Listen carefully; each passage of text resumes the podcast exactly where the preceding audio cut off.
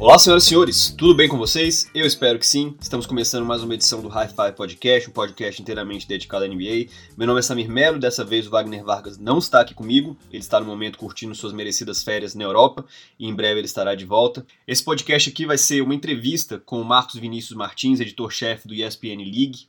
Nós gravamos esse podcast numa quinta-feira, 25 de abril, era umas 11 e pouco o Nuggets e os Spurs estavam jogando. O Spurs acabou ganhando esse jogo, forçando o jogo 7, o que ajudou a gente. E no dia seguinte, o Warriors eliminou o Clippers, o que também foi bom para o podcast, porque a gente já previu nessa conversa que a gente teve a série entre Warriors e Rockets, imaginando que o Warriors né, ia, iria eliminar realmente o time de Los Angeles. E além disso, né, previmos os, as outras séries dessa segunda rodada, falamos um pouco sobre os eliminados, e foi um papo bem bacana. Então, sem mais delongas, confiram aí o bate-papo que eu tive com Marcos Vinícius Martins, editor-chefe do ESPN League.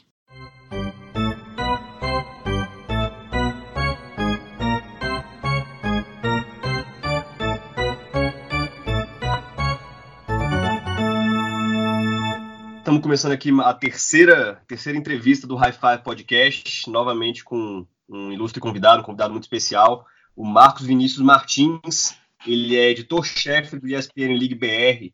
Ele um programa muito legal aqui da ESPN, né? Discussões aí sobre os esportes americanos. E a gente combinou aqui de conversar sobre o segundo round da, dos playoffs da NBA, mas o primeiro round ainda está rolando, né? Mas antes da gente começar a conversar, queria novamente agradecer pelo tempo aí do Marcos, Marcos jornalista, né? A gente tem, tem uns dias cheios aí, chega em casa cansado. Então, agradecer por você tirar esse tempinho do seu dia cheio para conversar aqui com o High Five. Que isso, maior prazer estar aqui, falar com vocês. É, aceitei o convite logo de cara, gosto bastante do conteúdo de vocês. Bora lá, tô um prazer. Valeu, Marcos, valeu. Então, como eu falei, né, a gente combinou de conversar sobre o segundo round dos playoffs da NBA, mas acho que a gente tem que falar um pouquinho rapidamente aqui sobre o primeiro round, que ainda não acabou, né? Nuggets e Spurs estão jogando agora, o Spurs deve ganhar, vai ganhar, falta um minuto, tá ganhando sete pontos, e Warriors e Clippers Clippers jogam amanhã né, em, em, Los Angeles. Então, rapidamente, Nuggets e Spurs, você tem uma impressão, alguma coisa digna de nota dessa série? Cara, eu sempre achei, é, e até coloquei isso em pauta para discussão no programa, que o Nuggets era um time que não é exatamente um cavalo paraguaio, mas talvez fosse o mais vulnerável daqueles que estavam no topo do Oeste. E certo. um time sem experiência de, de playoff, então eu achei que eles eram a presa perfeita para o Greg Popovich, que mesmo sentar com um elenco dos melhores, acho que é um dos piores que ele lidou nos últimos anos aí, é, tem experiência, tem é, todas as manhas, 21 anos indo para playoff seguido. Então achei realmente que o San eu vou ser bem honesto que como eu sou Spurs, inclusive apostei um pouco coração, achei que a gente ia passar aí num 6 a, num 4 a 2. Então vai ser apertada a série, mas confesso que achava esse matchup ruim mesmo pro Nuggets. Embora seja um time muito bom eu gosto muito do Jokic e do Murray, acho que eu realmente apostei que os Spurs pudessem desbancá-lo. É, você falou uma coisa interessante aí sobre é, a questão comparando as experiências dos times, né? É algo que eu conversei com o Wagner no último podcast que a gente gravou que talvez o Spurs fosse o pior confronto, né, para um time que está ali entre os quatro primeiros, né, porque você tem um time sem experiência, um grupo que está chegando pela primeira vez aos playoffs, apesar da boa temporada do, do, do Jokic, o Jamal Murray aparecendo em momentos importantes.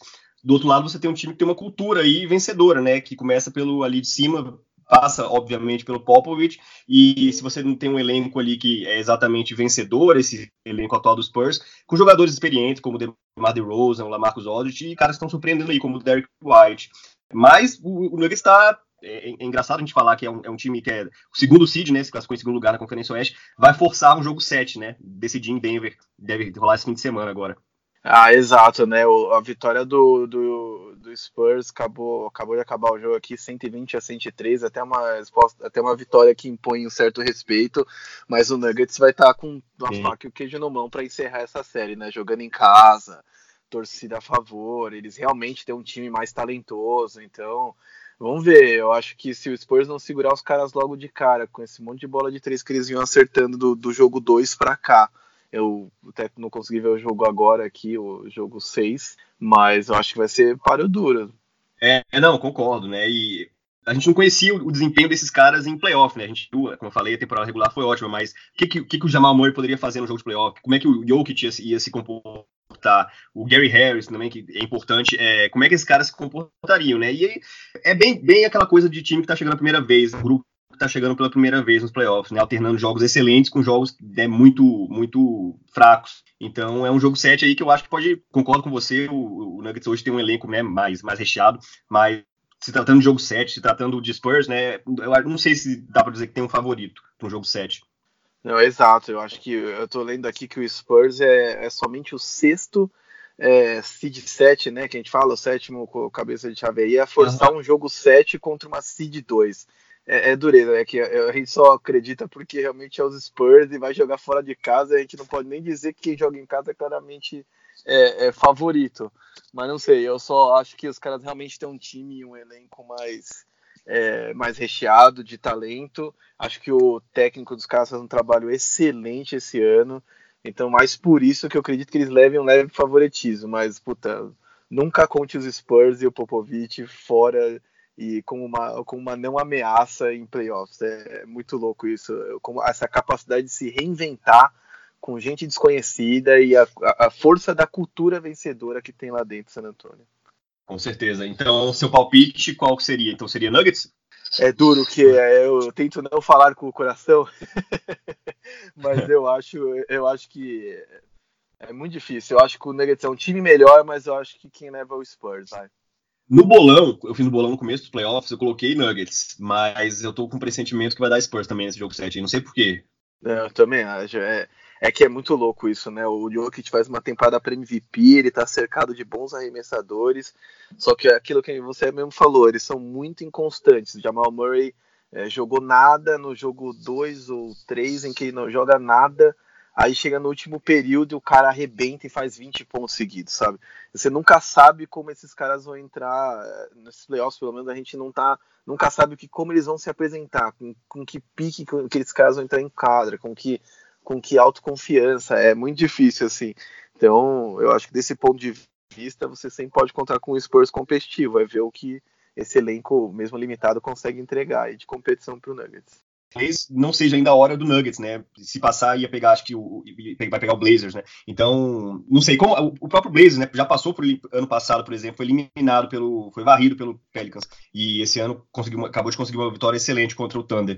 Então, acho que faz parte, né? Você é, ter um período de maturação com o time, né? Com o grupo. Ah, sim, não tenho a menor dúvida disso. É os caras têm que pegar uma casca, têm que se envolver. Muitas vezes um time cai precocemente e aquilo provoca um sentimento nos caras de que temos coisas a provar e as pessoas, o grupo se une, volta para uma temporada mais forte ainda. Eu, eu acho que isso realmente é um, como é que eu posso dizer, é, um, é parte de um, de um ritual, é parte de um processo mesmo de, de evolução Exato. do time. É muito raro um time muito jovem, tem que ter muito, muito talento para um time jovem chegar arrebentando logo de cara e ir até finais de conferência, mesmo quando se classifica bem, assim. É, até porque eu não sei, eu falei isso no, no podcast do quinto quarto e, já falei isso em outras ocasiões.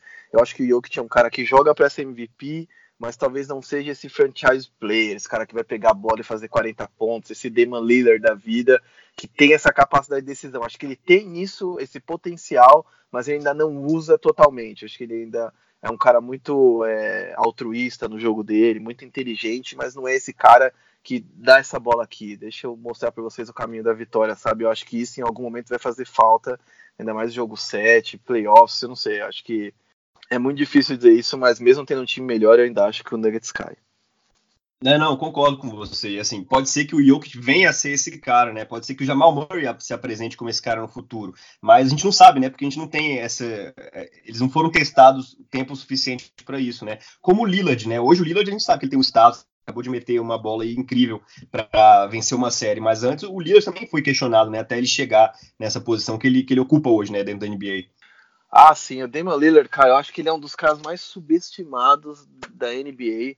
Eu acho que ele joga num, num time que não tem tanto, tanta mídia assim, e é, é, é muito louco isso, né? É, é outra, assim, fato histórico, meio estatística, meio fato histórico, que é somente duas vezes na história uma série foi fechada com buzzer beater e as duas vezes é com Damon Lillard, sabe? É uma coisa assim. É, é, é que 2014 contra o Rock. Exato, e agora 2019 contra o contra o Thunder. É muito. É, na verdade, é por isso que eu me surpreendi tanto com a forma como eles caíram nos playoffs no ano passado, sabe?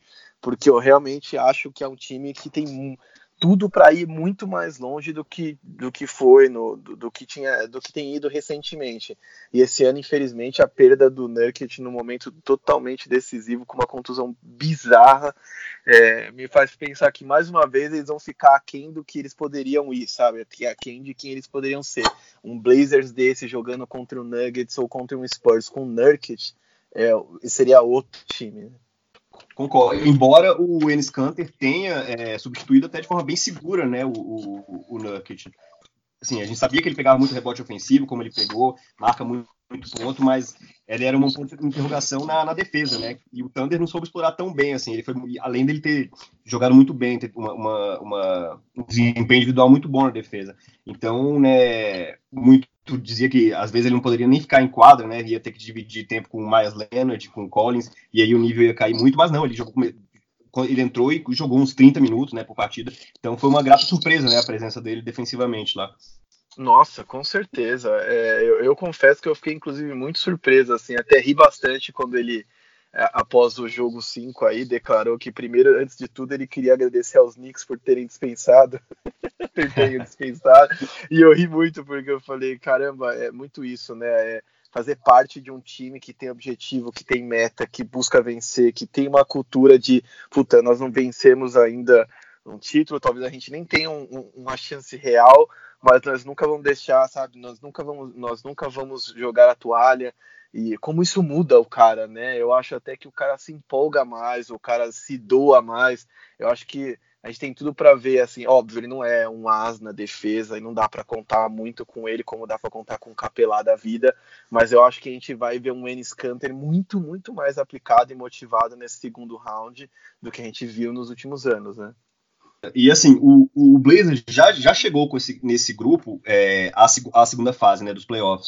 Foi eliminado, acho pelos, pelos Spurs em 2014 e 2016 pelo Warriors. Então, na verdade, os Blazers na segunda rodada. Então, eu acho que esse time tá mirando ali uma final de conferência contra o Warriors. Não, claro, é isso. É, eu acho até que passariam mais tranquilamente por quem viesse entre Nuggets e, e Spurs se tivessem com o Nurkic. Vão depender um pouco ali dessa coisa meio que do, do, do hero ball mesmo, né? Da liderança do Lillard, que obviamente vai jogar para provar que ele merece o respeito que ele acha que merece, que eu também acho que ele merece na liga. É, mas com certeza mais completinho. Imagina, com o Canter jogando bem desse jeito. Imagina se você tivesse o Nurk titular, quando sai o Nurk entrasse um Ennis Canter motivado, jogando tão bem quanto ele tá. Puta, seria incrível, assim. Mas eu acho com certeza, eles têm. Eu acho que na próxima fase eles são favoritos no round 2. E concordo uhum. com você, eu os vejo numa final de conferência aí contra o Warriors ou, ou Rockets, quem, quem passar, né? Muito, é, é, eu, eu anotei um ponto aqui que eu queria falar também rapidamente, tipo, o banco deles que eu acho que não confio tanto, assim, o Seth Curry, Evan Turner, o Collins, Leonard, Roger Hood, aí eu não sei o que esperar muito desses caras, assim, né? Então é, é o que você falou, é, é líder de McCollum, né? E esperar que o, o Canter continue é, tendo essa postura boa defensivamente, continue lá fazendo os pontinhos dele, pegando os rebotes ofensivos. Eu acho que essa é a fórmula aí pro, pro Blazers chegar nessa final de conferência aí. Ah, sim, é, a, a fórmula é essa mesmo. Eu acho que eles não têm tanto talento assim sobrando no time, não tem nem exatamente tem, sei lá, tem um Zach Collins que evoluiu muito, mas não é que eles têm lá um Jason Tatum da vida, sabe? Um novato com um teto tão alto assim. Então acho que vai depender da disciplina, da união do grupo, e é animal ver isso, assim, porque quero muito ver esses caras se superando para vencer e se juntando. Acho que o Damian Lillard é um cara que sempre se declarou contra essa parada das panelas, né? De se juntar com um time vencedor só para ganhar o anel sempre foi uma coisa do tipo, quero vencer aqui, quero vencer por essa cidade. Então, puta, eu acho que é muito, muito legal a gente ver esses caras irem longe no playoff. Com certeza. E, e, o, e o Damian Lillard, assim, ele é o homem do momento, né, cara? Ele é aquele cara que ele, ele quer, assim, é clichê falar isso, mas ele quer essa bola, né? E, assim, é um arremesso absurdo que ele deu ali na cara do Paul George. O Paul George até falou, né? Até achei muito engraçado. O Paul George falou que aquilo ali era um arremesso ruim. E assim, é um arremesso ruim, mas não pro Lillard, né, cara? Então, ele é esse cara, né? Lógico, é isso. Ele é o cara que chama a responsabilidade, ele é frio, ele é calculista, ele é o cara que gosta da pressão, ele gosta de ter a bola na mão na hora do vamos ver. É, eu até achei engraçado o, o, Paul George falar isso, porque o Paul George se destacou muito na defesa esse ano. Eu tinha ficado muito feliz com a forma como ele tinha se comportado, com a versatilidade dele é, lidando com a defesa. E aí eu até respondi para uma galera que falou: ah, foi um arremesso ruim, ah, realmente ele forçou, estou de muito longe. E eu respondi para eles com um print de um, de um post do Kirk Goldsberry. Eu não sei se a galera conhece, quem não conhece, procura aí no Twitter, procura no Instagram. É um cara analista da NBA, ele é autor de um livro chamado Sprawl Ball ele é um professor em Austin e ele mapeia arremessos. E ele tinha feito um mapa dos arremessos do Lillard e o Lillard de 30 pés para trás acerta 40% das bolas de três, ou seja, aquilo seria um arremesso forçado para qualquer um, mas não para o Lillard. A bola podia cair ou não, mas para o Lillard não era tão forçado quanto seria para outros caras. Então, o Paul George vacilou, deu espaço para ele, e quando você dá espaço para um cara como o Lillard, que teve a frieza de esperar até dois segundos para arremessar, puta, tudo pode acontecer. É, assim, Lillard e Curry, né? São, acho que são os dois caras que você pode dizer que não é um arremesso ruim para eles, né? Não, claro que não. O Curry, o Curry, então, é um absurdo completo, né? Porque ele realmente não cansa de fazer esses arremessos absurdos o tempo inteiro, né? Assim, é no segundo, é no segundo período, é com 15 segundos no relógio, é com 2 segundos no relógio. Ele é uma coisa um pouco extraordinária.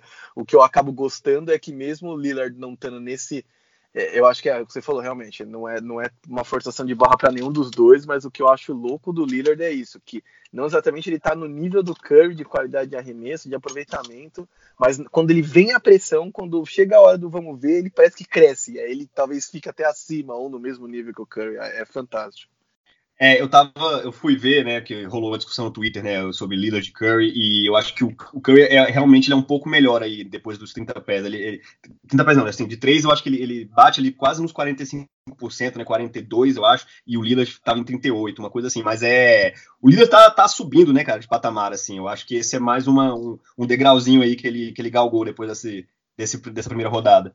Ah, sim, é isso, né, eu, eu acho que o Lillard é um cara cada vez mais é, vai ter manchete, vai dominar, porque eu acho que esses super times talvez estejam numa curva descendente, ou pelo menos o super time do Warriors, ou, é, é, a dinastia atual, e nós vamos voltar a admirar os caras que brigam e que carregam o time nas costas e que não tem tanta ajuda assim. E ele é o símbolo maior disso, né? Um cara que puta, se doa muito, joga muito, chama, chama pressão. Eu, eu sou muito suspeito para falar dele porque ele é dos meus caras favoritos, assim, favoritos. Então, é... agora falando um pouco sobre o Thunder, que eu preciso te perguntar, que eu gostaria muito de saber a sua opinião. Assim, eu sou um... dizem que eu sou um hater do Westbrook. Eu não acho que eu sou um hater, eu acho que eu sou realista em relação ao Westbrook. Westbrook aí teve uns dias difíceis aí, né, nessa, nessa série. Então, eu queria saber sua opinião sobre o jogador Russell Westbrook. Puta, eu vou te falar, se eu vou ser bem honesto com você, eu acho o Westbrook muito legal no time dos outros, cara. É... eu acho ele muito da hora no time dos outros. Eu jamais teria um cara como o Westbrook no meu time. Eu não gosto do jeito que ele joga. Acho que ele é um caça stats, sim. Acho que ele é um cara é, individualista. Acho que ele é um cara que se preocupa muito com números e com aquilo que vai se falar dele é um cara que gosta de se preocupa muito em gritar, em provocar, e acho que é um cara que esquece de se, de se dedicar a melhorar até o, o, o, próprio jogo, sabe? Esse ano a gente viu que ele arremessou mal o ano inteiro. E enquanto a chave do carro estava na mão. Do... Né? Exato, e enquanto a chave da, da, do carro estava na mão do Paul George, a gente viu um Thunder de um jeito. A partir do momento que o, Thunder, que o Paul George se machuca eu acho que ele não estava totalmente inteiro nessa, nesse primeiro round aí, mas a partir do momento que ele se machuca e volta, o Westbrook pega a chave do carro de novo e aí, pelo amor de Deus, como a coisa desanda quando esse cara chama responsabilidade. Ele é o, o, o totalmente o oposto do que a gente estava falando do Damian Lillard, que é o cara que cresce na hora do vamos ver. O Westbrook não, não dizer que ele é um pipoqueiro é, é, é, é forte, porque ele não é um cara que se esconde do jogo, mas ele é um cara que, nos momentos de pressão, nos momentos de decisão, a gente brinca que é aquele meme do, da armadilha com o cara do Family Guy, e aí lá dentro tá escrito tipo triple doubles e e eliminação de first de primeiro round e ele pulando para dentro da armadilha, porque nossa, é surreal como ele não para de caçar stats mesmo nas derrotas e óbvio, né, vira um alvo fácil da, da zoeira porque inevitavelmente cai no primeiro ou segundo round sempre. É, realmente, o problema do Westbrook não é se esconder, pelo contrário, acho que ele até aparece demais e parece que ele só tem uma velocidade, né? Ele tá sempre aqui em marcha e falta leitura de jogo, leitura do momento, né? A hora que ele precisa é, envolver mais os companheiros, a hora, que, a hora que ele precisa pensar mais no jogo. É, parece que ele tem esse complexo, né? Ele, do Hero Ball, ele precisa dar aquele arremesso de três, faltando 20 segundos no relógio. Então é, é isso. Acho que é, é um, ele tá construindo um legado é, que é isso. Acho, ele é um, individualmente é um jogador espetacular, ele é muito atlético, ele é explosivo, mas né, o coletivo ele ainda não, não soube decifrar, né? Não, não soube. Ele tem muita dificuldade de dividir o spotlight, é, é, o holofote. É, ele tem essa parada dele caçar stats tipo, também incomoda profundamente. Assim, tem um vídeo aí, vocês procurarem no YouTube que fala sobre essa parada dele. Eu não vou conseguir lembrar o nome do autor agora, mas tem um vídeo, se vocês procurar aí de é, stat paddling, vocês vão achar em que o cara mostra vários lances em que ele pega o rebote dos que tá na mão dos companheiros, ou ele passa, o cara não chuta, ele xinga, e aí o, o banco do Warriors dá risada no jogo contra os Warriors. E é um cara que. É, é, é, muito difícil isso, porque eu, como um cara que admira o Spurs, o jogo coletivo, acho que o basquete é um esporte de 5 contra 5. Em playoffs, para você vencer, eu acredito que você precisa de uns 8 ou 9, porque isso envolve a rotação do banco e a qualidade com que essa, essa galera entra, é o que a gente estava falando que chama atenção no Portland, porque o banco não é tão bom. E aí você tem um cara que fica o tempo inteiro tentando meter hero ball, que desce igual uma vaca louca, comete oito turnovers por jogo. Gente, de verdade, eu não dou a mínima se ele tem meio triple double numa temporada, se ele não for capaz de tornar os companheiros dele verdadeiramente melhores. Eu não acho que ninguém que joga do lado do Westbrook sai melhor do time dele ou joga melhor no time dele quando ele não tá. Muito pelo contrário todas as estatísticas de net rating mostram que, mostram que o time todo é muito pior quando ele está na quadra. Então, putz, eu Sim. acho que ou o Billy Donovan vai assumir contrato, o comando desse time aí, ou vai ficar muito difícil do, do Oklahoma passar de um segundo round. É, e vai ser complicado melhorar esse time do Thunder no, futuro próximo, né? Os contratos são altos, né? O Westbrook, ele tem mais quatro anos. Eu acho que no último ano de contrato ele vai receber 47 milhões. E conforme ele vai ficando mais velho, a capacidade física vai piorando, vai ficar ainda mais. Vai parecer cada vez pior esse contrato dele. Ainda não é um, ainda não é um nível de um wall, né? Porque eu acho que não tem nem comparação. Acho que o Westbrook é um jogador superior. Mas é, é um futuro complicado do, do Thunder daqui pra frente. Não, é totalmente complicado. É, é, é, muito louco isso, porque ano que vem o, o payroll, né, o, a folha de pagamento projetada é de 150 milhões. É muita Sim. grana isso, muita grana. É, é, muito louco porque, se eu não me engano, o Thunder foi comprado por 350 milhões. E aí você pensar que eles estão dispostos a pagar 150, né? que isso, é, é surreal, gente, é surreal. Ó, Westbrook, é, ano que vem, vai ganhar 38,5 milhões, o Paul George 33, o Steven Adams 25, o Dennis Schrader 15 e o André Robertson, que nem viu a quadra esse ano, 10,7. Cara, é muita Nossa. grana isso. Complicado. Eu, eu, acho que o, o, vídeo que você falou, eu não sei, não é o mesmo, mas eu já vi um parecido. O, o título do vídeo é This is why Russell Westbrook will never win a championship. É, Exato, é esse mesmo. É esse mesmo? É esse mesmo.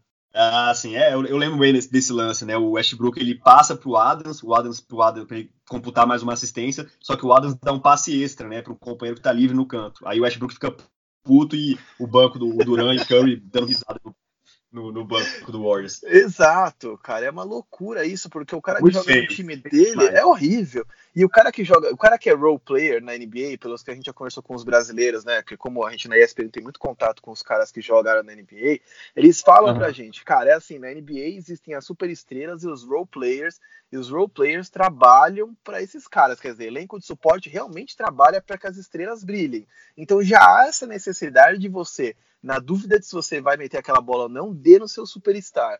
Agora, se você tiver obrigação de, de, de obedecer um script proposto pelo cara dentro de quadra para que ele casse números e vire manchete e, concorra a prêmio de MVP, gente, fica uma coisa surreal, porque até as pessoas que jogam no time começam a se perguntar: cara, tô me matando aqui, mas será que esse cara tem o mesmo desejo de vencer que eu? Ou eu tô só dando dando um jeito desse cara brilhar, sabe? Eu acho que isso mexe com a, com a química do time. Eu acho que isso é um problema.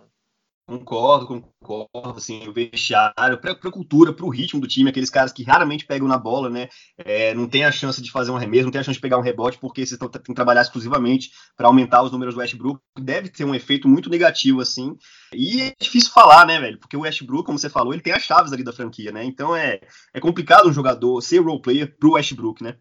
Não, é péssimo, né? E é só para. Óbvio, não para fechar a discussão exatamente, mas a minha opinião é a, é a história é muito louca. Eu postei isso outro dia no meu Instagram, que é, era um lance de Harden, Kevin Durant e Westbrook contra os Spurs naquela temporada que eles foram até as finais contra o Miami. E aí eu escrevi uhum. algo como é, a incrível história de uma franquia que teve três MVPs e acabou ficando com o pior deles. Porque eu acho triste assim que os caras tenham tido na mão Kevin Durant, James Harden, óbvio que teria problemas para encaixar esses caras, ou se sai o Westbrook, mas fica Harden e Durant também teria seus problemas de encaixe, mas para mim é uma pena que eles tenham montado o futuro da franquia, porque eles prenderam o cara ali até 2021, 2022, numa Sim. grana absurda, engessaram o teto, e não vai ter o que fazer. Esse cara é o futuro da franquia. E de verdade, eu não vejo o Westbrook um cara tão comprometido assim com o coletivo, com a vitória, com o título, com trazer um Larry O'Brien. Ele é um cara que se empolga e para homenagear um, um rapper, ele faz triple-double de 20, 20, 20 mas que quando tá nos playoffs, quando tem que passar a bola, tem que contribuir para o crescimento do amiguinho, tem que lutar pela vitória, ele toma um 4 a 1 de um Portland Trail Blazers sem Nurkic. Então, falar que o Russell Westbrook chutou para 36% na série toda, cara. É horrível isso, porque o cara não para de chutar. Tem um jogo que ele chutou 44 bolas para acertar 17, gente. É horrível isso.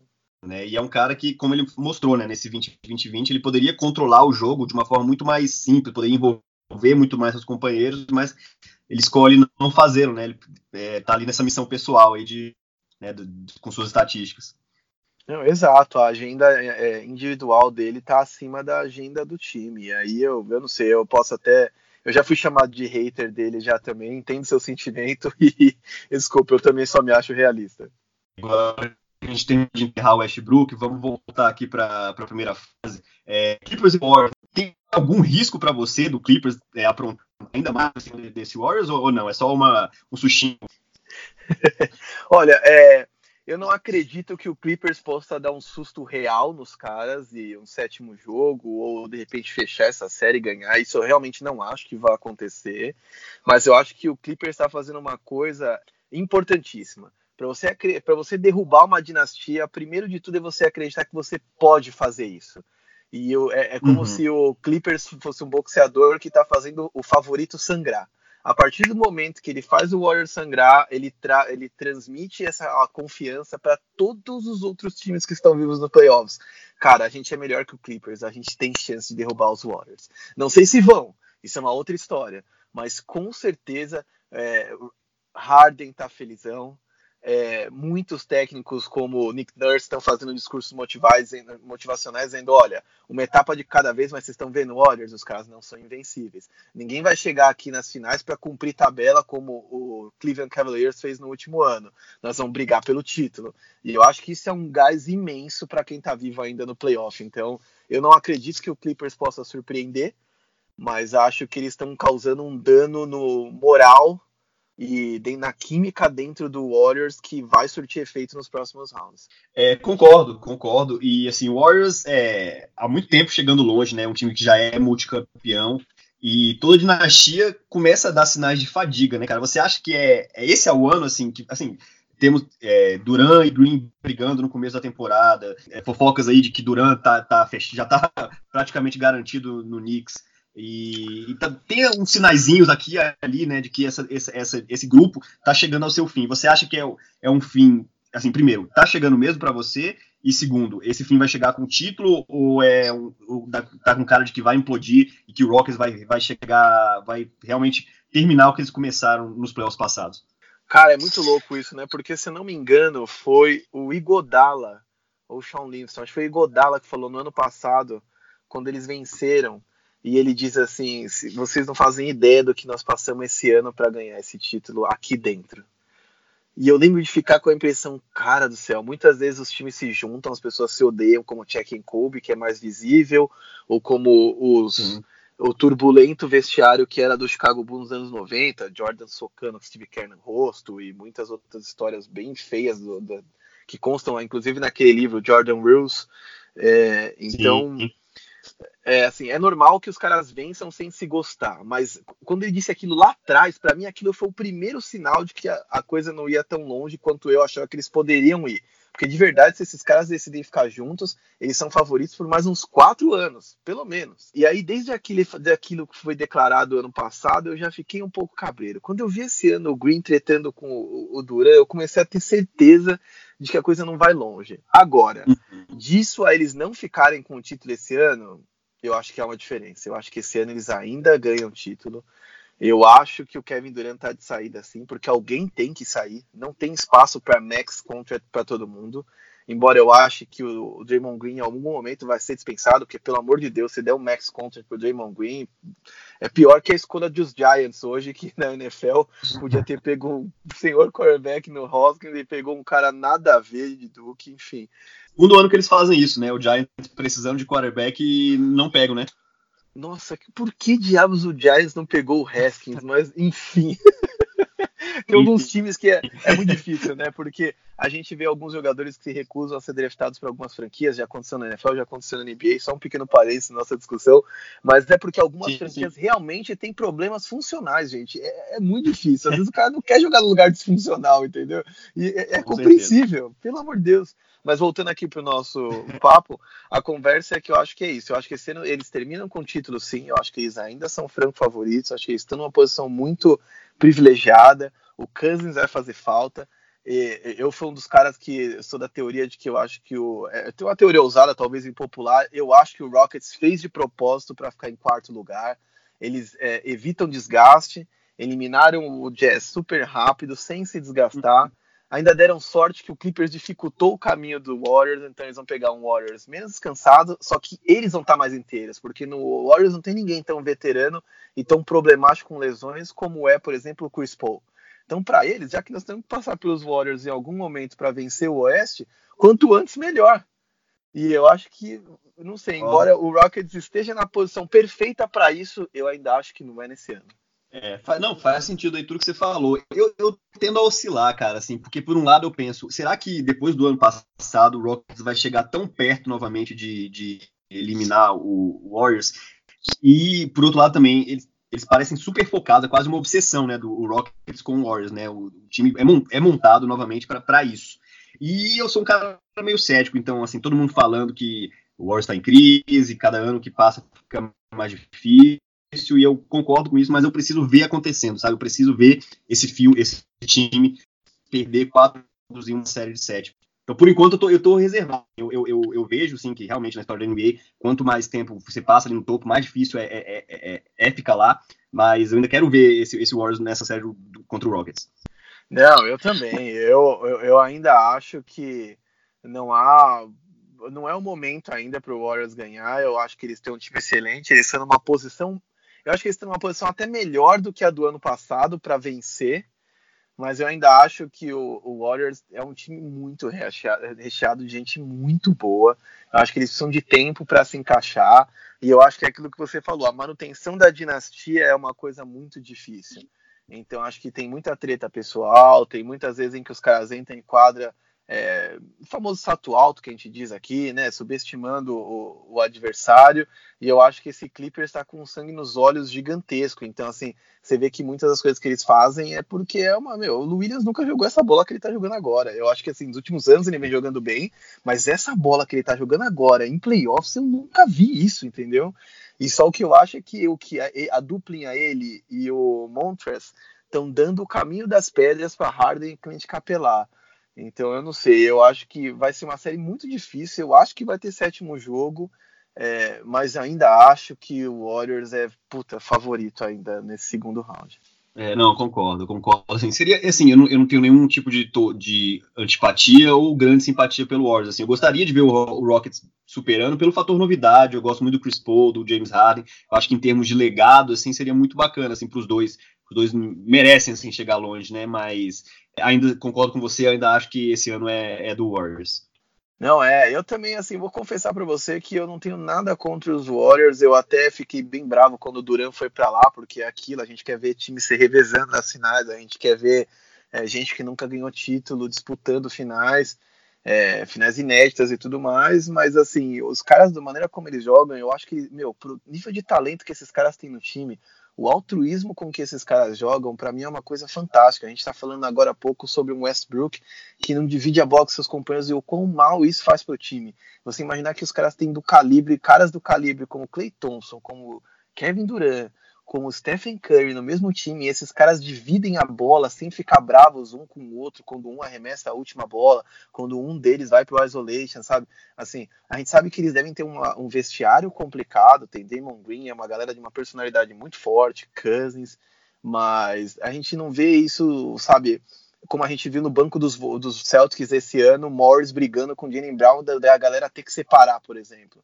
A gente não vê isso, a gente só. Por isso que chocou tanto quando a gente viu Draymond Green contra Kevin Durant.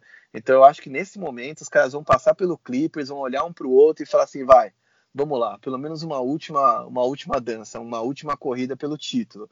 E aí realmente, aquele Ricky Butcher, eu acho que cravou o Duran em Nova York, embora eu não saiba o que, que esse cara vai fazer em Nova York, tendo ódio todo que ele tem de mídia, mas enfim, é, eu acho que realmente ele não deve ficar. E aí vamos ver qual vai ser a, a narrativa pós Kevin Durant, porque de verdade eu não acho que dá para descartar os Warriors como favoritos para o ano que vem, mesmo sem Durant.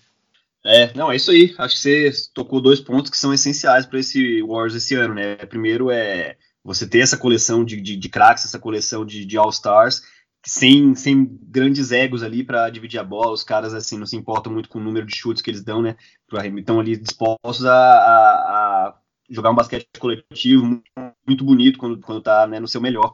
E essa questão da, da, despedida, né? É o último ano deles em Oakland, né? Eles vão inaugurar uma arena, acho que em São Francisco, né? Se não me engano, no ano que vem.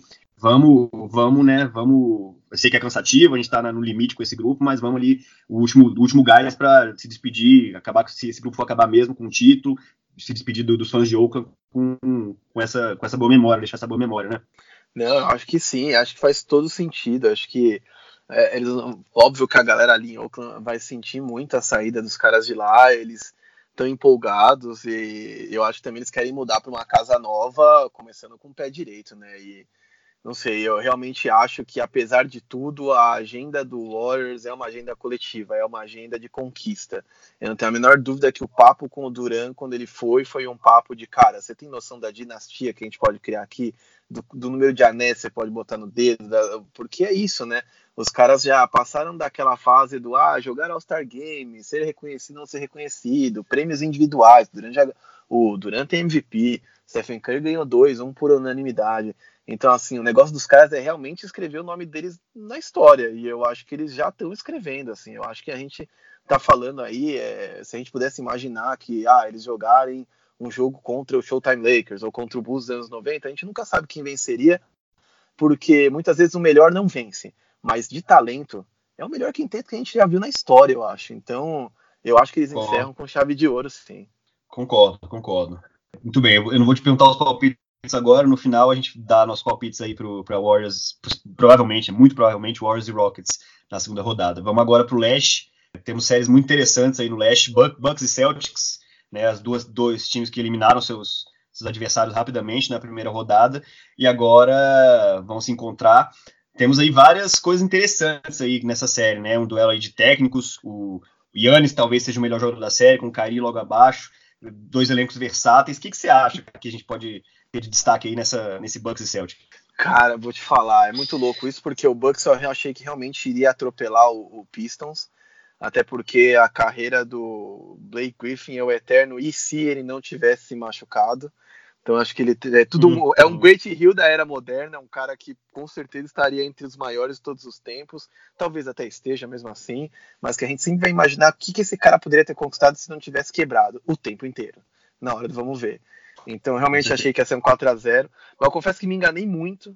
Gravei um podcast com a galera do quinto quarto, com o Miguel, e me surpreendi muito porque eu lá tinha dito para ele que achava que Celtics e Pacers poderia ser uma série interessante, porque o Pacers parecia muito com o Celtics do ano passado, jogando sem sua principal estrela, mas por algum milagre o Nate McMillan tinha feito os caras conseguirem se manter no topo do leste durante um tempão e não deu nem cheiro, né? O Celtics mesmo em crise, mesmo é, num, num momento ruim, é, fez valer uma equipe mais talentosa, um técnico excelente, um Kyrie Irving que assumiu a responsabilidade, acho que caiu bem essa camisa dos Celtics para ele, é um, é um time uhum. tradicionalíssimo uhum. e é um cara que gostou de vestir essa camisa nesse momento, e os caras passaram voando. A partir daí, vira uma incógnita, né, cara? É como você disse, tem muita coisa, tem muito take interessante pra gente conversar, porque eu acho que o Celtics é um time mais completo, mais talentoso, com mais profundidade no elenco e um técnico excelente, vai ser um duelo de técnicos mesmo. Mas eu acho que o Bucks é um time mais azeitado. Eu acho que o Bucks é um time no melhor momento. Eu acho que o Yannis é um líder melhor nesse momento e é um cara muito, muito, muito mais difícil de separar do que um Kai Irving. Mesmo sem arremessar, eu fico imaginando o que vai ser do mundo com esse cara arremessar 40% de 3, 38% de 3, que vai ser, ele vai ser imparável, vai ser um videogame. É, então, não sei, eu realmente aposto que o Bucks passa, mas acho que Bucks Sim. passa, tipo, num 6, 7 jogos, assim, tem, eu pendo até para 7 jogos mesmo, porque eu acho que vai ser uma coisa, assim, de sobreviventes mesmo. É, sim, concordo. Assim, é, vai ser interessante ver esses Celtics, né, porque por mais que o Pacers tenha feito uma excelente temporada, jogando grande parte dela sem o Oladipo. É, é, é, playoff é diferente, né, cara? quando você não tem aquele cara, apesar do, do Bogdanovic ter, ter assumido esse papel em, em alguns momentos, é, sem o, o, Oladipo, você via que o, o Pacers não, não, tinha como aguentar o Celtics, né? Que tinha tudo ali. Tem o Kyrie, tem o, o excelente número 2, o, o tem o elenco, assim, o resto do elenco fantástico, um banco forte, um técnico muito bom, é, uma equipe versátil, pode jogar small ball, pode jogar grande se, se precisar. Então, é, a gente não sabe bem se se o Celtics é, se, se, acertou a tempo ou se era um, um, adversário não muito não muito preparado, né, que não estava jogando completo assim para realmente desafiar uma equipe assim. E agora contra o Bucks, né, que é uma equipe que foi a melhor campanha da NBA, tem o Yannis, tem também um técnico excelente ali, que a gente vai ver se esse Celtics realmente se acertou na hora certa, né? Não, exato, é isso. Eu realmente tenho minhas dúvidas se o Celtics está pronto para pegar o Bucks. Eu acho que eles têm rupturas muito grandes dentro do elenco, aquela coisa do Kairi ficar dando declaração polêmica pós-jogo, criticar os companheiros, é, o Marcos Morris falar que eles não estavam se divertindo. É, é, muito difícil porque eu acho que o Brad Stevens é um gênio, talvez um cara que no futuro vai ser do mesmo calibre, é, independente dos recordes, do mesmo calibre que um Greg Popovich, mas eu acho que ele é um cara uhum. de elencos operários, eu acho que ele tem dificuldade de lidar com o ego. É, e eu, eu, sempre brinco que as pessoas falam: ah, o Tite, que é o nosso técnico de futebol da seleção brasileira, ele é um encantador de serpentes, ele nem é tudo isso.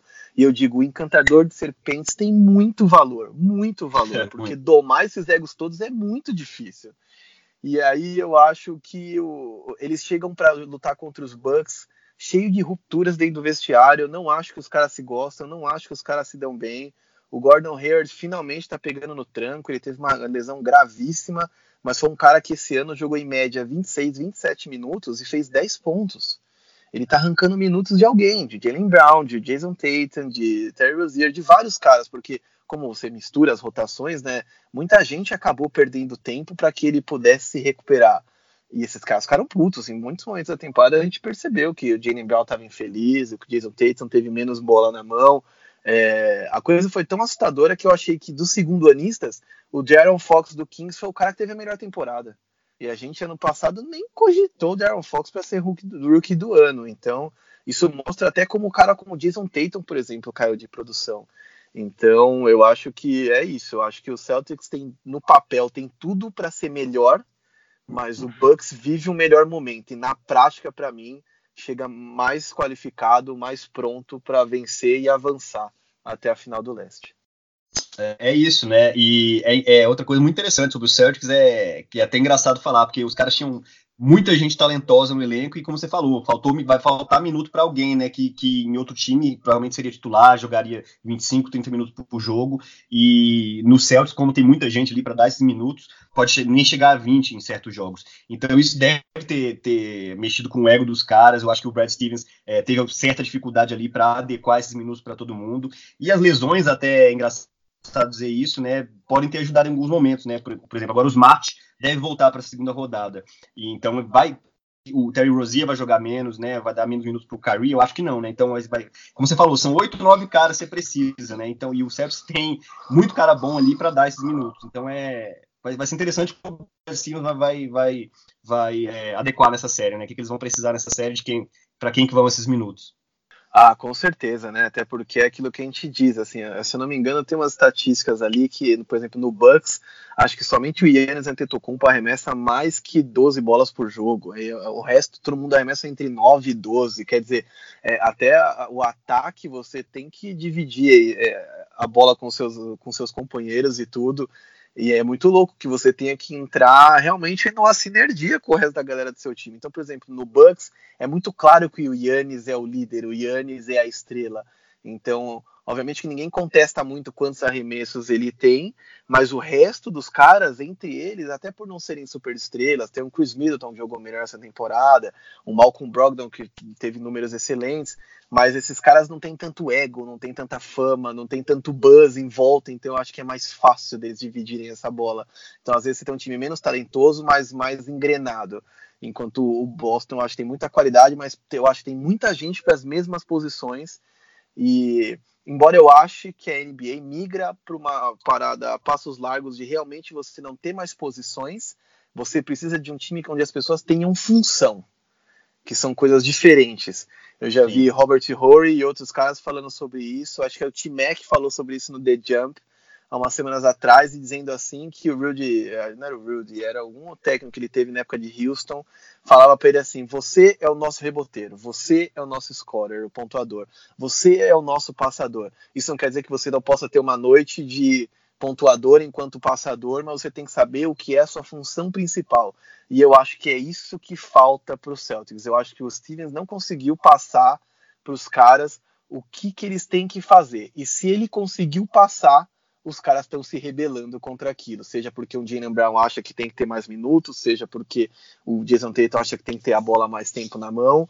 Eu acho que não está tão claro isso na forma como eles jogam, que eles sabem qual é a função de cada um deles lá dentro. É, não, acho, é, você falou uma coisa que eu acho que é, é, chave, né? O Celtics tem mais talento, mas o Bucks montou um time perfeito, pensando assim, a gente tem o nosso melhor jogador é o Yannis Antetokounmpo. O que, que a gente precisa fazer quais são os tipos de jogadores que a gente precisa ter para para tirar o máximo possível do Yannis, né? É, aí pega o Brook Lopes. O Brook Lopes é um, é um, é um pivô, pivôzão e tal, alto, mas está ali espaçando, espaçando o quadro para o Antetokounmpo. Ele desenvolveu um arremesso de três. Então, é, eu acho que o, o trabalho que o Bucks fez é um exemplo para para vários times aí, várias franquias que têm estrelas, tipo assim, o, Pelicans, né, o Anthony Davis, né, o, Pelicans não conseguiu dar um, dar um time é, para extrair o máximo possível do talento do Davis, né, e o Bucks é, vai servir de exemplo para essas franquias em, em mercados pequenos, para montarem times pensando nas suas estrelas. Ah, com certeza, né, e eu vou te dizer, tem que se dar muito, mas muito crédito para Mike Budenholzer, é um cara da escola Popovich, e é um cara que com certeza acredita no basquete coletivo. Hoje em dia é muito mais difícil de vencer. Sempre foi difícil vencer sem estrelas, é quase impossível, porque uhum. é o que você disse, playoff é outro jogo, temporada regular, você consegue fazer uma temporada aí de 40, 50 vitórias sendo desfalcado boa parte da temporada pela sua estrela. O Raptors, por exemplo, que a gente deve falar daqui a pouco, é um dos exemplos disso. O Kyrie, o Kyrie, o Kawhi Leonard jogou 20 jogos a menos que o time, e assim mesmo eles foram muito bem, foram o segundo time do leste. Só que quando chega na hora dos playoffs, você precisa de estrela, você precisa de gente que chama a responsabilidade, você precisa de gente que decide. E aí é animal ver que o Bucks junta todos esses ingredientes. Eles têm uma estrela, eles têm um, ele tem um, eles têm um cara focadíssimo em vencer.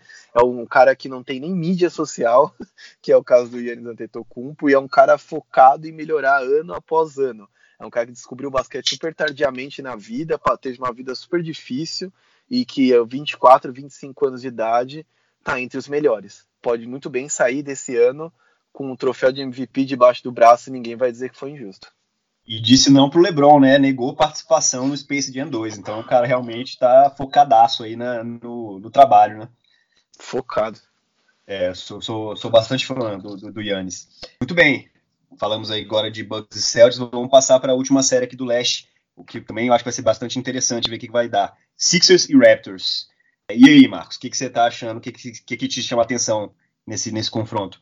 Vamos lá. Primeiro que chama, me chama muita atenção é pós-troca. Eu coloquei muita, muitas fichas no Sixers. Eu achei que realmente assim, ah, ok, eles estão dando um all-in, é, o banco não vai ficar aquela maravilha, mas o quinteto titular é um quinteto titular que se só jogasse 5 contra 5, daria para fazer frente ao Warriors da vida, até pelos matchups, pelas alturas e tudo mais.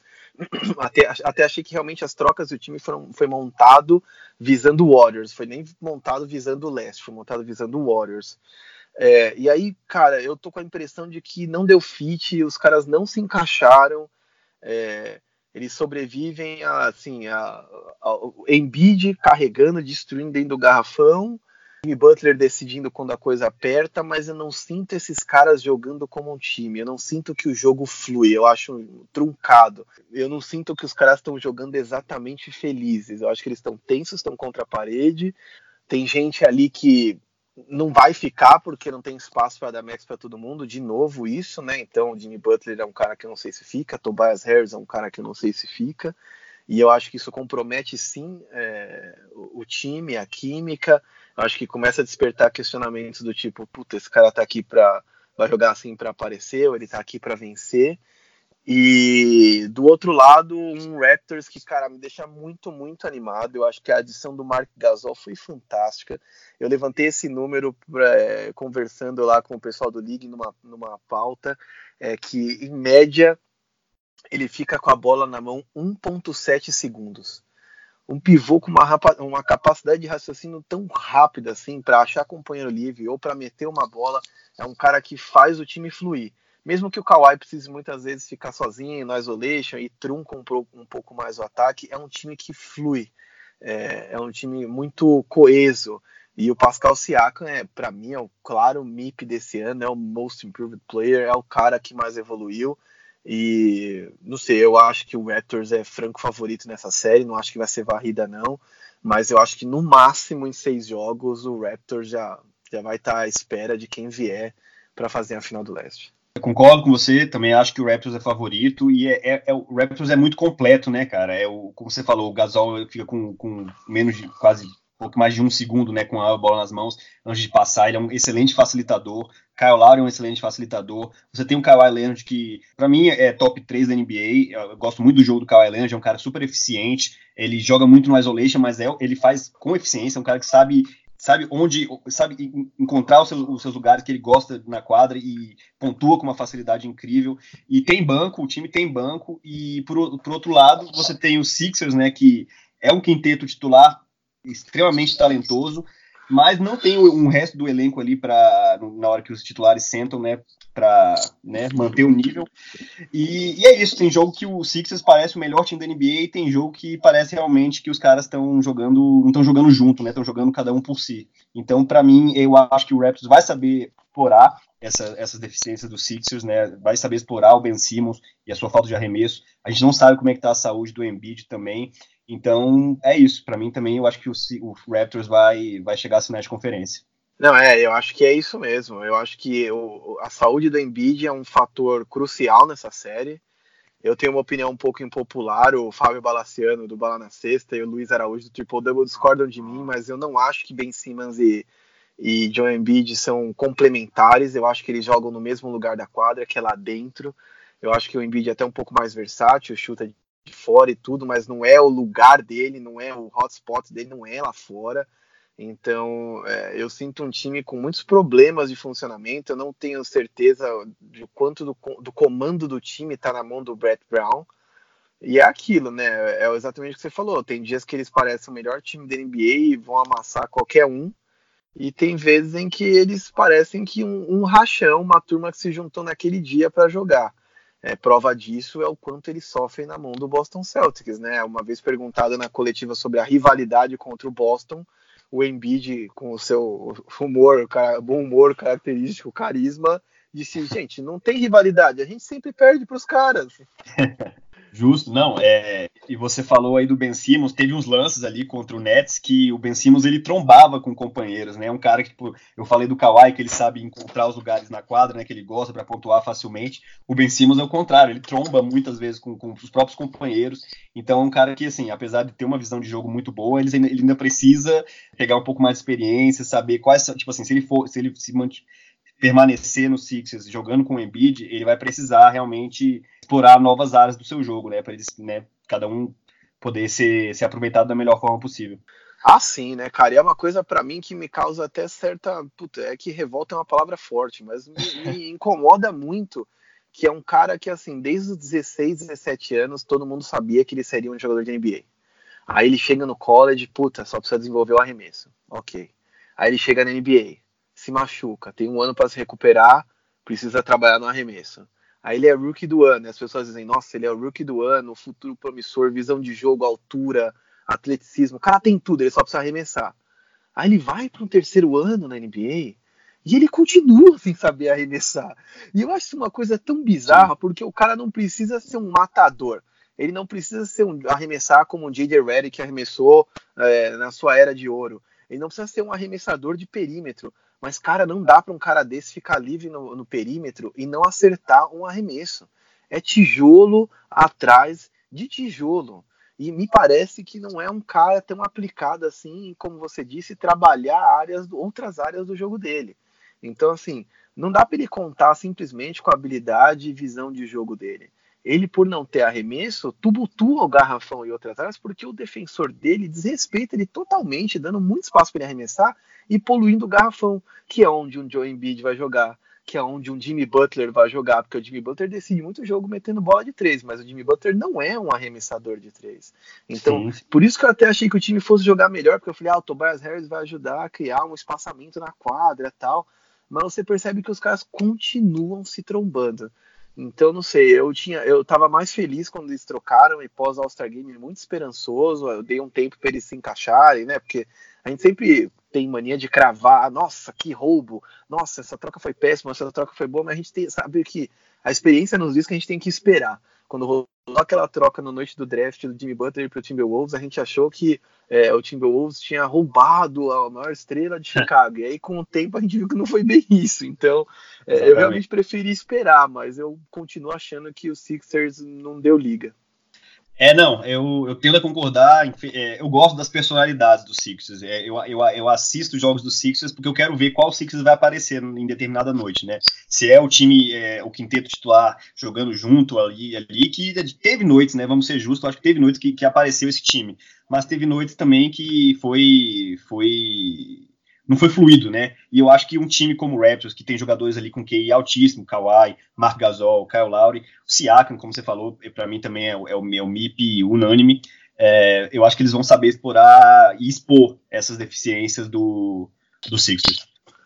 Ah, com certeza. Eu acho que eles vão explorar e, e eu realmente acho que são falhas graves, né, que eles têm ali de funcionamento, os Sixers. E eu acho que o Raptors é, é, é, como o Bucks, ele vive seu melhor momento. A gente sempre diz que o Raptors dá uma pipocada, eles deram um susto aí nos torcedores, perdendo pro, pro Magic no primeiro jogo, apesar deles nunca ganharem na história, né? Eu acho que na história, em jogos de estreia em playoff, eles estão tipo 2-14, é uma coisa surreal. Os caras, 16 jogos, perderam 14, mas se recuperaram e assim, depois do primeiro jogo, o Magic não teve chance nenhuma. E eu acho que o Kawhi Leonard é um fator de mudança muito grande, porque embora eu acho que todo mundo tenha ganho na troca com o San Antonio, em que mandou o DeRozan para lá, o Kawhi é um cara, não só é um cara top 3, como você disse, como é um cara decisivo, é um cara gelado, e é um cara que, embora não traga a liderança é, vocal, que eu acho que ele poderia ter, é um cara que traz a liderança, por exemplo, é um cara que traz a frieza, é um cara que, meu, puta, apertou, não tá caindo nada de ninguém, vamos abrir espaço que o Kawhi vai salvar a gente, sabe? E eu acho que quando ele mete essas bolas, quando ele carrega o time, ou quando ele. A, a, a coisa dele marcando, quando ele sufoca os caras principais do outro time, é, ele acaba liderando por exemplo. E eu acho que isso torna o Raptors um time ameaçador, assim. Eu acho o time. Até me arrisco a dizer que talvez seja o time mais forte do leste é, tendo a concordar com você, né? E é, é isso, cara. O Kawhi é um, é um, jogo muito funcional, é um, jogo, é um jogador que não desperdiça movimentos, né? Você vê, é, tudo tem um propósito ali no que ele faz. Então é, é uma série que eu acho que, apesar a gente tender a, a dizer que vai. Sixers pode ser um time forte também, eu, eu acho que vai ser uma série rápida. Tá? Eu, eu acho que eu, eu tinha palpitado uh, é, 4x1, eu acho, pro Raptors, mas talvez um 4x2, não sei, por aí. Mas eu acho que é isso, Marcos. Acho que a gente falou de toda a série, eu acho que para encerrar a gente pode dar nossos palpites agora, né? Vamos, vamos, vamos, né, do, do, do final para o começo agora. Vamos começar pelos Sixers e Raptors. O que, que você acha que vai dar? Eu acho que vai dar Raptors em cinco jogos, 4 a 1 Eu vou de 4 a 1 também pro Raptors. Bucks e Celtics. Bucks e Celtics, eu acho que vão ser sete jogos, 4 a 3 para os Bucks. 4 a 3 para os Bucks. Eu tô tendendo a dizer 4 a 2. Para não copiar você de novo, 4 a 2 para o Bucks. Vamos lá, vamos dizer que o Warriors vai eliminar o Clippers amanhã e Warriors contra o Rockets. Eu vou, vou começar agora, eu vou colocar 4 a 2 pro Warriors. Oh, 4 a 2 cara, vamos lá. Então eu vou de 4 a 3 porque eu acho que passa o Warriors, mas vai ser ali na bacia das almas, como diz o outro. Muito bem, e aí vamos. Tá. Spurs e Nuggets, é, a gente tinha falado que ia dar. Você falou Spurs, né? Foi com o coração. Isso. Eu fui Isso, no, correto. Não, eu fui, fui, acho que fui no Spurs também, eu falei Spurs. É, aí a gente vai, teria um Blazers contra Spurs. O que, que você acha que vai ser essa série, Blazers e Spurs? Eu acho que vai dar Blazers, mais Blazers em seis jogos. Acho que 4 a 2 pro Blazers. Blazers em seis jogos, eu acho que eu vou acompanhar o relator aí também. Vou de 4 a 2 pro Blazers. Então vamos, vamos até o final agora, então. Blazers contra Warriors. Blazers contra Warriors, aí eu já acho que é um, um 4 a 1 4 a 1 o, o Blazers não oferece, não tem o mesmo nível de, de Houston Rockets para impor tanta dificuldade. Uh, eu, vou, eu diria também. Vamos lá, 4, eu acho que 4x1. 4x1 é um resultado bem justo aí para Warriors e Blazers. E aí a gente teria, a gente falou, os dois votamos no. palpitamos no Bucks contra o Raptors. Bucks e Raptors. Cara, eu acho que vai ser uma série muito difícil. Eu não acho que necessariamente teremos sete jogos, mas eu acho que vai ser aquela série de seis jogos ou de cinco jogos, onde todos os jogos vão ser decididos por menos de cinco pontos, oito pontos, sabe? Acho que vão ter todos os placares apertados, mas eu acho que o Raptors passa. Eu acho que vai ser 4 a 2 Raptors. Essa eu tô sentindo, não sei. Eu acho que eu, eu não, não me não seria estranho essa série chegar a sete jogos, não, mas eu também acho que o Raptors passa. Eu vou de 4 a 3 Raptors. E aí, uma final Warriors contra Raptors, eu, eu diria 4 a. Uh, 4 a, a 2 Warriors. Não, vou concordar com você, cara. 4 a 2 Warriors, porque o Raptors é um time muito, muito legal de se ver, muito bom, mas até nos próprios matchups, assim, a não ser que o Warriors chegue com alguém contundido ou com mesmo problemas de cansaço, porque tá cansando no primeiro round, vai se desgastar muito no segundo, e por mais que talvez não tenha dificuldades para vencer a final de conferência, talvez chegue bastante desgastado para as finais. Aí apostando nisso, eu diria que talvez exista uma possibilidade bem pequena de ter sétimo jogo, mas eu acho que 4 a 2 está de, de ótimo tamanho. Concordo, concordo. E aí o Duran sai feliz do Warriors e vem pro meu New York Knicks e aí todo mundo fica feliz, cara. Eu acho que esse que é o vai, vai, vai acontecer. Já imaginou Zion Williamson e Kevin Durant? É, e, papos aí de Kyrie ou Kemba, estamos aceitando também. Aliás, estamos aceitando não, estamos precisando, né? Então acho que é, é isso que tô torcendo.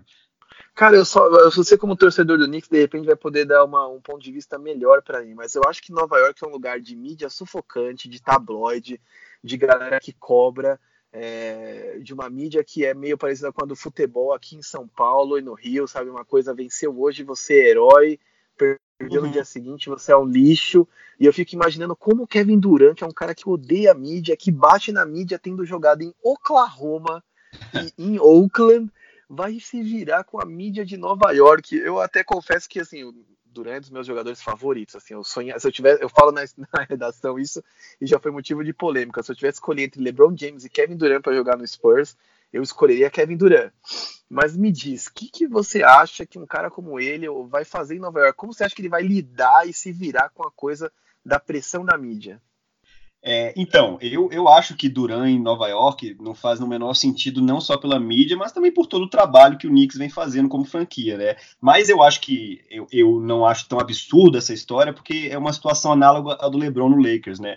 O Lakers também é uma franquia que não vinha fazendo um excelente trabalho, e mesmo assim ganhou o LeBron, que foi para Los Angeles não só pelo Lakers, mas também porque ele tinha interesses de negócios e indústria de entretenimento tal. Ele tem a produtora dele, tem seus, né, seus, seus lá, 20 20 programas de televisão aí que ele está desenvolvendo. E o Durant também está nessa, né, cara? Ele quer ser um, um, grande empresário, tem interesses que Nova York é, pode oferecer é, essas oportunidades que ele está procurando além do basquete. Então, por isso, eu acho que, que não é um, um, um absurdo, mas sim, vai ter, vai sofrer um pouquinho. Se ele é sensível dessa forma, né? Com, como ele já mostrou ser em algumas ocasiões, eu acho que, que vai ser interessante se realmente se concretizar. É, então, eu, eu sempre eu fico muito curioso com essa situação, porque eu sei que até não tem muito a ver com o que a gente estava trabalhando aí no pod, falando de playoffs mais focado, uhum. mas eu fico imaginando que até se ele fosse para um Brooklyn Nets da vida, num time um pouquinho mais bem montado, com Carlos Levert saudável uma temporada toda, um DeAngelo Russell, é, com o Jarrett Allen ali, eu acho que se bobear era um time até melhor e mais organizado, com um técnico bom como o Kenny Atkinson. Eu fico imaginando esse cara jogando na franquia do James Dolan, perdendo noite após noite, ou então, puta, eu não sei, a não ser que realmente vocês peguem um Zion Williams não, da vida, e aí com certeza a coisa pode mudar da noite pro dia, mas assim, até porque jogam no leste, né? Então, Zion Williams e Duran com certeza levariam o Knicks pelo menos aos playoffs, sei lá em que posição, mas levariam. Mas fiquei curioso só por isso, assim, até para entender é, se não Kevin Durant, quem que o torcedor do Knicks gostaria de ter que vai estar tá livre nesse livre ou vai ser vai estar tá com essa opção de free agent ou último ano de contrato para vir para lá. Né? Não, é. O, pensando só em basquete, é como você falou, o Durant tem opção, várias opções muito melhores, né? Inclusive ficar no Warriors, mas é, a NBA não é justa muitas vezes com, com, com, com as franquias, né, cara? Você vê, por exemplo, o Utah Jazz quando o Gordon Hayward estava lá. O Utah Jazz era um time que vinha fazendo bons trabalhos, é, subindo degrau de temporada a temporada, montando um time bacana, e não foi o suficiente para manter o Gordon Hayward, né? Ele abandonou o time para ir para Boston. É, e já o Lakers, que vinha fazendo, novamente, vinha fazendo um trabalho ruim, conseguiu simplesmente o LeBron James. Então tem dessas coisas às vezes, né, cara? Você, não fazer um bom trabalho, mas por você estar tá onde você tá, por você ser a franquia que você é, independente da sua situação, você tá, tem sempre uma chance de, de conseguir um cara desse quando está disponível. Não, exato, né? É a força de você ser um grande mercado. Eu, eu gosto muito do Spurs, tem caras que eu gostaria de ver lá, como eu disse, Duran, mas o problema de você ser um mercado pequeno é isso, que você acaba tendo que desenvolver, ou peneirar, ou achar gente na D-League, ou adquirir via troca, ou, ou draft, porque atrair uma grande estrela de free agent para um mercado pequeno é infinitamente mais difícil. É, você não escuta dizendo, né, que uma grande estrela vai, vai se reunir com, vai ter uma reunião com o Utah Jazz, vai ter uma reunião com o Portland, né? Você vê reunião com, com o Lakers, reunião em Nova York e tal, né? É, é, geralmente é assim que funciona. Ah, exatamente, né? As pessoas não cansam de dizer o quanto o Greg, Pop, Greg Popovich é bom. Muita gente diz que ele é o único técnico que o LeBron James respeita, mas vê se o LeBron James quis jogar no Spurs, vê se os caras grandes estrelas querem ir para lá. O DeMar DeRozan foi para lá porque foi trocado. Eu não acho que o DeMar DeRozan free agent iria para lá, mesmo achando que um lugar como o San Antonio é perfeito para ele, com todos os problemas psicológicos que ele tem, é, com todo o perfil que ele tem. É, acho ele perfeito para jogar lá, mas duvido que ele teria ido por vontade própria. É, não, com, com certeza. É, infelizmente, dessas coisas aí, né, dessas discrepâncias aí entre as localidades onde as franquias estão.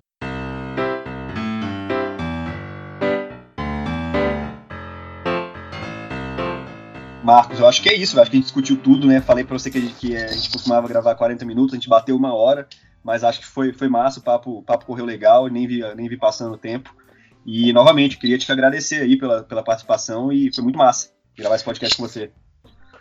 Que isso, cara, foi um prazer. Eu que agradeço o convite. Sempre que quiser fazer, aí eu tô à disposição. É, foi um prazer. Espero que a galera curta. É, não sei se eu falei demais.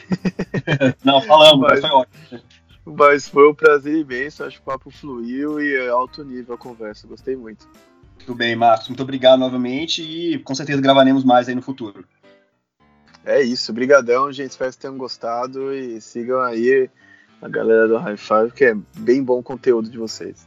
E assistam o ESPN League, né, também lá. Excelente Sim, trabalho. exatamente, por favor. A partir de 13 de maio, inclusive, teremos ESPN League diário para cobrir as finais de conferência, as finais, vai ter equipe lá em loco, vai ter muitas coisas que a gente vai fazer em parceria com a Casa NBA. Então, gente, fiquem ligados, assistam a ESPN League, vai ter muita coisa boa mesmo acontecendo. Aí sim, bacana, estarei acompanhando aí o trabalho de vocês. É isso aí, valeu, cara, eu que agradeço. Valeu, cara, boa noite, até a próxima.